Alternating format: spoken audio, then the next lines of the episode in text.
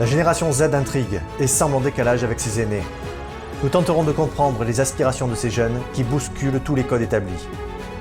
Un nouvel outil de prédiction est en passe de remplacer les experts en informatique. Baptisé l'IA no code, cette nouvelle technologie permet de vulgariser les programmes les plus sophistiqués, les rendant ainsi accessibles à tout un chacun. Un basculement semble s'opérer en Chine. L'effet des confinements et les mesures drastiques ont soulevé un vent de contestation et ont fait germer une idée dans la tête du peuple, émigrer le plus vite possible. Bienvenue sur Nouvel Horizon. Je suis Anthony Bluto. D'ici 2025, la génération Z occupera 75% du marché du travail. Cette permutation préoccupe autant leurs proches que leurs futurs employés. Le défi devant cette génération paraît presque insurmontable pour les managers qui se mettent à suivre des formations pour driver ces jeunes qui arrivent sur le marché du travail. Julien Estier, conférencier en management d'entreprise, en a fait sa spécialité et propose de mieux connaître cette génération Z.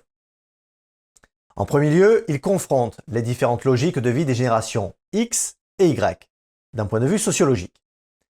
Avant les X se trouvent les baby boomers, âgés entre 58 et 76 ans. Ayant tout appris de leur profession sur le tas, ils sont souvent restés dans leur entreprise.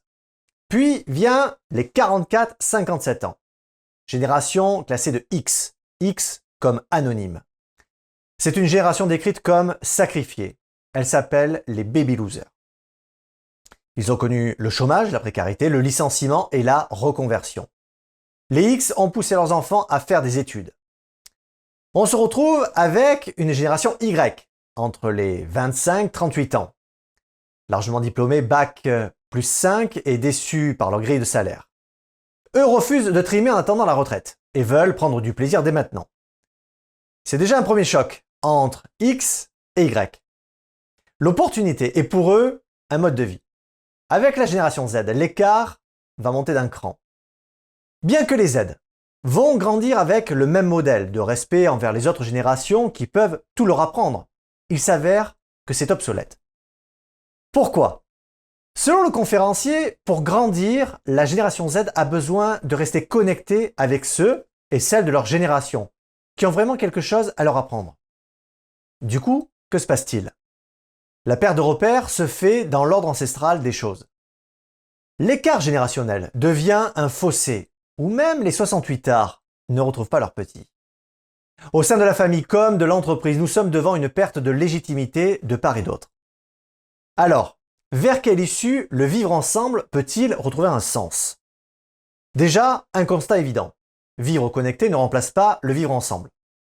Les générations XY et plus font le constat inquiétant que les Z présentent souvent une sorte d'inaptitude à la réalité concrète.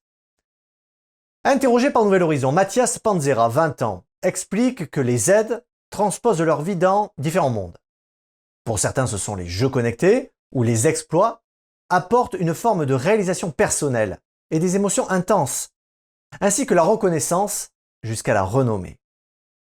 Pour d'autres, les réseaux sociaux sont une addiction à suivre au quotidien.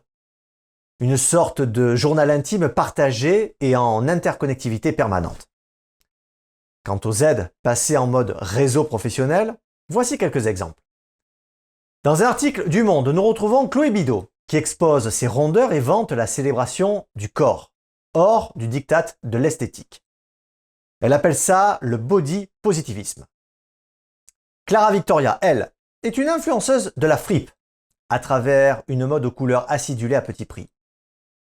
Émile Codens, lui, vidéaste et vigneron, dynamise la tradition vinicole avec son slogan Le vin, ça se partage. Toutefois, cette vie de réseau semble cacher une grande solitude. Devenue une matrice nourricière, cette dépendance est un refuge pour la génération Z. Dès leur plus jeune âge, leurs parents n'ont privilégié que des jeux éducatifs. Du coup, les Z n'apprennent que par expérience interposée. Autre constat, en entreprise, ils confondent savoir et savoir-faire. Ils refusent d'être fliqués sans pour autant montrer de réelle autonomie. C'est un véritable défi pour les managers. Selon Julien Astier, la génération Z souhaite avant tout être écoutée, respectée, considérée par ses responsables. Les pôles sont donc inversés. De plus, entre problèmes personnels et professionnels, chez eux n'existe aucune cloison. Et c'est sur ce terrain que la reconquête de la légitimité prend tout son sens parce que les Z ramènent l'humain au centre de la relation. Pour épanouir ensemble les générations X, Y, Z, le manager va devoir mixer plusieurs aptitudes pour faire émerger une estime réciproque. En premier, pour éviter l'épuisement par les sollicitations des Z, chacun devra s'appliquer à ne plus répondre par des solutions, mais par des questions, comme Qu'en penses-tu? Que proposes-tu? En second, le manager va se voir obligé de développer un talent d'animateur. Et enfin, maintenir une proximité bienveillante avec des entretiens personnels réguliers. De plus en plus de plateformes d'intelligence artificielle en ligne permettent à des non-spécialistes de réaliser, entre autres, des prédictions commerciales et financières à partir des données des entreprises. Elles utilisent pour cela une interface visuelle nommée IA No Code, qui littéralement signifie intelligence artificielle sans codage. Ainsi, l'adoption de l'IA a permis le succès de nombreuses entreprises. Mais grâce à l'IA Code, même les PME ou micro-entreprises qui ont des ressources limitées peuvent devenir compétitives. L'IA No Code se propose d'être la solution pour tous. Pourquoi me direz-vous? C'est qu'elle simplifie la construction des modèles, sans avoir à engager des experts en data science. En effet, la manipulation des données requiert généralement un codage et grâce à l'IA No Code, c'est jusqu'à 90% d'économie sur le temps de développement. L'actuelle pénurie de codeurs la crise sanitaire et les confinements ont d'ailleurs fait exploser le mouvement no-code, qui est devenu en trois ans une vraie alternative à la programmation. Ainsi, des solutions comme Bubble, Webflow, Airtable, Glide permettent de créer un site web ou une appli mobile sans pour autant être un développeur confirmé. La conséquence est que les plateformes ne cessent de se multiplier. Pour n'en citer que quelques-unes, Akio utilise des données disponibles sous forme de tableurs, Lob pour la reconnaissance d'image, ou encore le français prévision.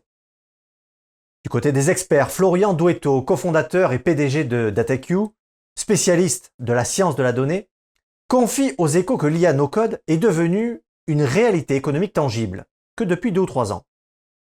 Citons à ce propos la plateforme franco-américaine Bubble, dont ces outils sont utilisés par plus d'un million d'utilisateurs. Pour son cofondateur Emmanuel Strachnov, l'objectif est de permettre aux gens de créer leur entreprise sans capital ni diplôme d'ingénieur. Un avis que partage la fondatrice de TaskRabbit, Lish Sullivan. Elle présente le no-code comme une solution à notre crise économique, dans une tribune publiée sur Fast Company.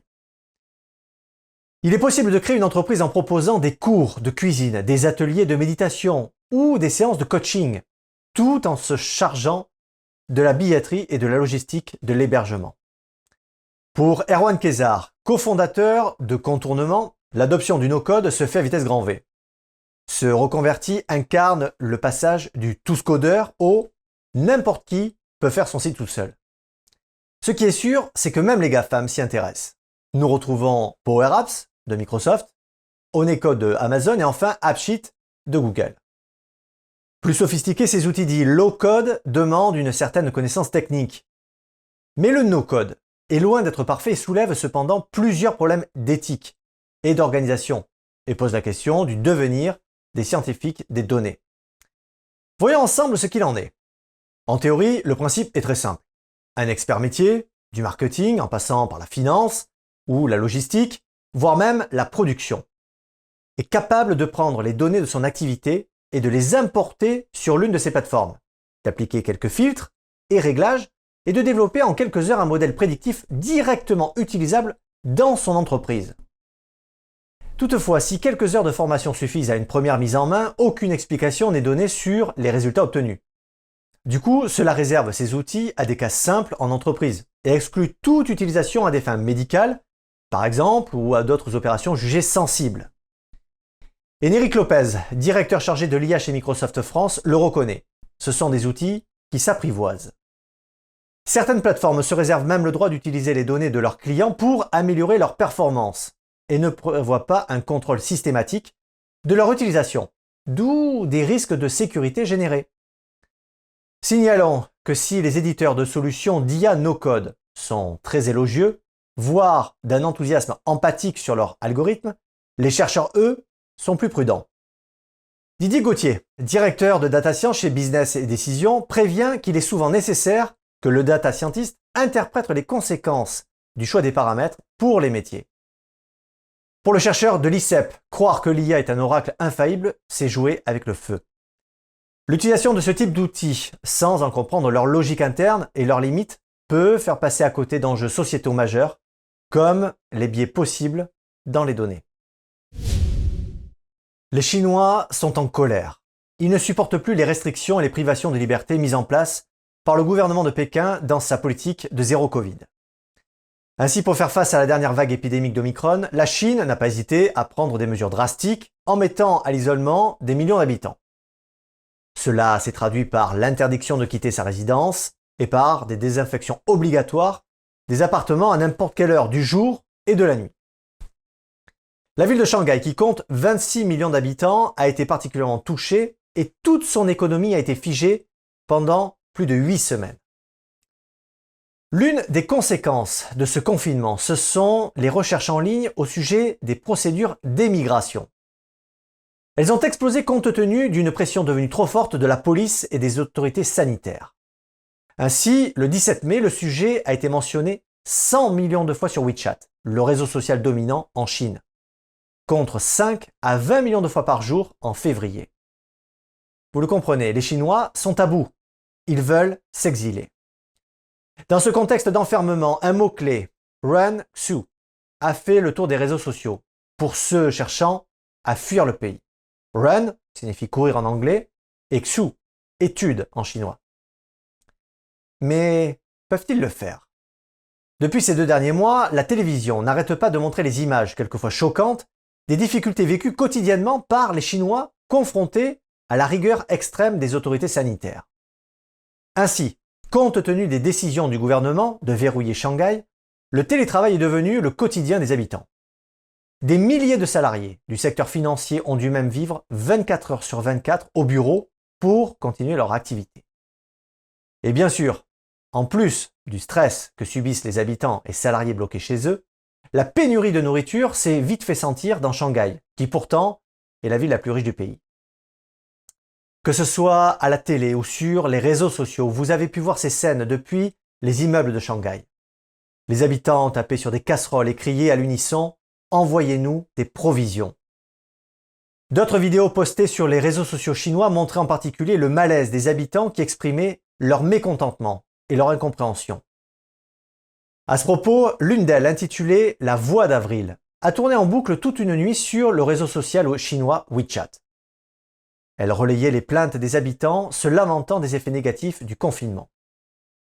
Dans le même esprit, une autre montrait une mère regrettant de ne pas pouvoir aller acheter des médicaments pour son enfant malade. Sam, un jeune Shanghaïen de 27 ans, témoigne au journal Le Monde qu'au fil des jours, il a vu son anxiété monter. Il a déclaré il y a vraiment une pression mentale à ne pas pouvoir sortir de chez soi. Il suffit d'un cas positif dans mon bâtiment pour que je sois envoyé en centre d'isolement. Revenons sur ce regain d'intérêt pour l'Exode. C'est du jamais vu. Cet état d'exception qui se prolonge alors que le reste du monde a abandonné les exceptions liées au Covid est de plus en plus frustrant pour la classe moyenne supérieure chinoise, habituée à voyager. Un chiffre est parlant. Depuis mars 2020, la Chine a annulé 98% des vols internationaux. En 2021, les entrées et les sorties de son territoire ont baissé de 79% par rapport à 2019. De plus, les rares billets disponibles le sont à des prix prohibitifs. Ainsi, la plupart des Chinois veulent partir en Australie. Mais les tentatives de quitter le territoire ont rapidement été freinées par les autorités chinoises. Depuis le 12 mai, la politique de migration est devenue plus stricte. Les sorties non essentielles sont dorénavant limitées pour tout ressortissant chinois. Ainsi, seuls sont tolérés les voyages à l'étranger pour des raisons professionnelles ou d'études. Ce qui peut entraîner des situations kafkaïennes pour les couples mixtes par exemple. Du coup, beaucoup abandonnent l'idée de partir. La Chine reste inflexible aux critiques des nations étrangères ou de l'OMS face à sa stratégie zéro Covid. Sa population pense que les années à venir vont être très difficiles en Chine. Merci d'avoir suivi Nouvelle Horizon. Prenez soin les uns des autres et restez libres.